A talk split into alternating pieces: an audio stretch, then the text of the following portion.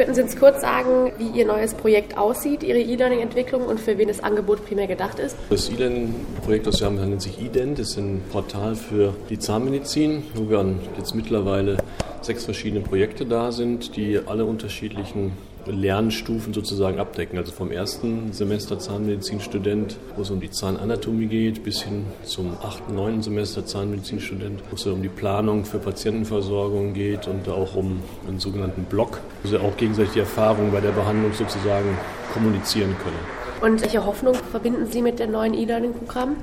Gut, die Hoffnung damit ist, dass Studenten natürlich auch abseits der normalen Lern- und Lehrzeiten sich damit beschäftigen, etwas angeregt werden durch die Computertechnik sozusagen, sich mit dem Fach auseinanderzusetzen, dass sie eben auch ja, ihr Wissen vervielfältigen können, gerade bei den Patientenfällen, weil ein Student virtuell auch, auch auf die Patienten seiner Kommilitonen Zugriff hat und das natürlich ein Multiplikatorfähig ist, also mehr lernt. Gibt es schon Reaktionen auf das E-Learning-Programm seit der Dozenten und auch der Studierenden?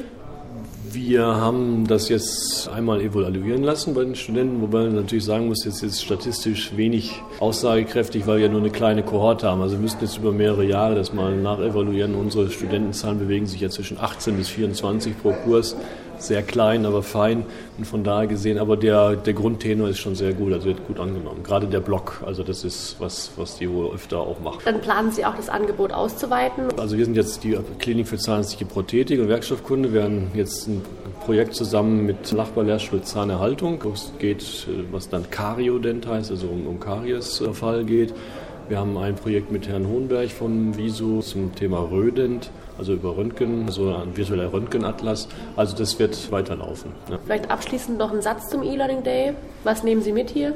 Der E-Learning Day ist immer wieder interessant, vor allen Dingen, weil man mal sieht, was die anderen so machen. Leider müsste man vielleicht so einen virtuellen E-Learning-Plattform Day machen oder sowas, wo man das auch auf einer Webseite sieht, was so die einzelnen Institute hier auch der Universität Saarlands machen. Das ist immer wieder interessant. Und das Wichtigste für mich war jetzt als Apple-Fan, dass das iPad mal in der Hand hat.